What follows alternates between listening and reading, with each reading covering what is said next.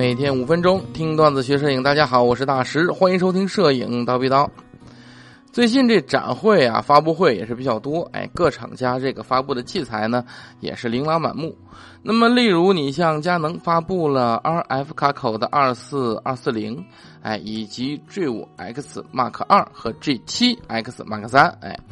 索尼呢也发布了三五 f 一点八的镜头群啊，镜头算是丰富了自己的产品线镜头群。那么适马呢也发布了全画幅的无反相机以及七款镜头等等等等等等。所以我接下来呢会用两期跟大家聊聊这些最近发布的这些摄影器材，咱们呢一个一个说，先说佳能。佳能发布的是 RF 卡口的二四二四零，从参数尺寸上来看呢，这个镜头可以说是大变焦镜头里面做的比较小巧的了，特别是全画幅这种大变焦镜头。之前的佳能单反的二八三零那真是又大又重，对不对？而且你想，这种十倍大变焦镜头啊，之前基本也就是腾龙那个二八三百还算是轻小一些。那么现在这个 RF 卡口的二四二四零呢，这种发布可以说是给这种旅行镜头啊一个新的轻便选择。不过。咱们说了好的，也可以说点不好的啊。你像这个镜头呢，目前呢还我还没有查到曲线啊，只看了样片那么你能明显发现，这个镜头在最佳光圈下，中心范围的锐度是非常可以的，但整个镜头的解析力也是可以的。不过还是那句话，边缘不太好，特别是边缘位置的色散，从样片中你都能隐约看出来。所以呢，你也只能说这是大变焦镜头的一个利端弊端嘛，对不对？哎，鱼和熊掌咱不能兼得。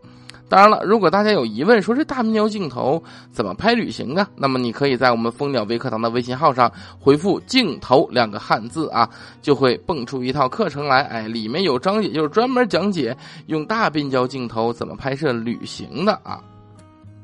那么另外，佳能还发布了两套相机，一套是 G5X Mark 二和 G7X Mark 三，哎。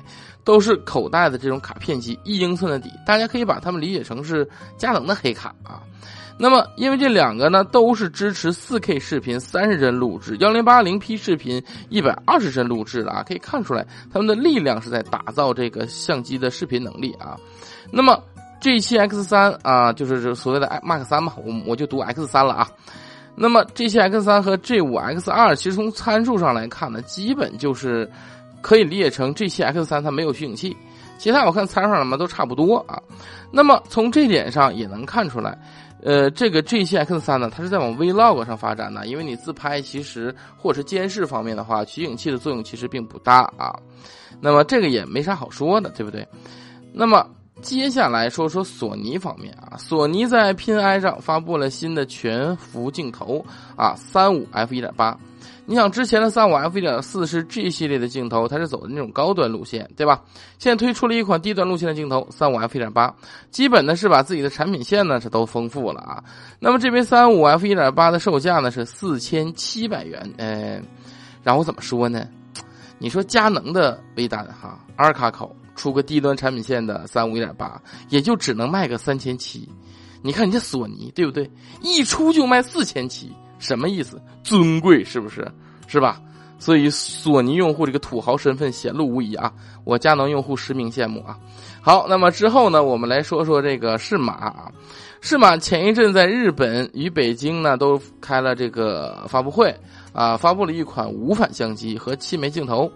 那么咱们今天呢就细聊一下，咱们先聊相机啊，下一期呢着重聊一聊镜头。那么发布的相机是适马的第一台全画幅无反相机。这个是 F P 啊，这个名字。那么这个相机最大的特色呢，就是体积小，它和一本护照差不多大。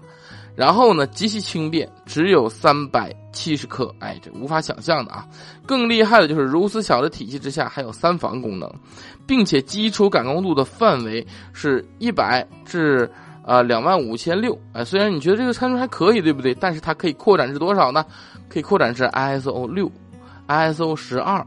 ISO 二十五、ISO 五十，往高扩展还可以 ISO 五万一千二和 ISO 十万零两千四，也就是说能用更小的感光度了。你能想象用 ISO 六拍照片是什么感觉吗？对吧？不过从最高这种扩展感光度能到十一万二，就证明了一件事儿：这次适马终于是放弃了风云三传感器了啊！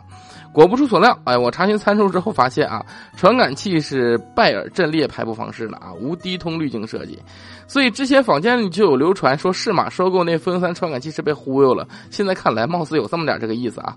这个相机支持机内的 RAW 文件直接后期处理啊，这个好不好用，或者有没有人用，咱都放一边啊。最少这机器有这功能，对不对？那么最让人震惊的就是这机器因为小，所以它没有热血口。嗯，呃，如果想连闪光灯的话，你还得在机器的左侧侧面接一个转换器。闪光灯呢，在这个相机左侧那个这个适配器上啊，就是接一个适配器。你让我怎么形容这件事儿呢？你说你本来这么小一相机吧，就没什么握持感可言了，对吧？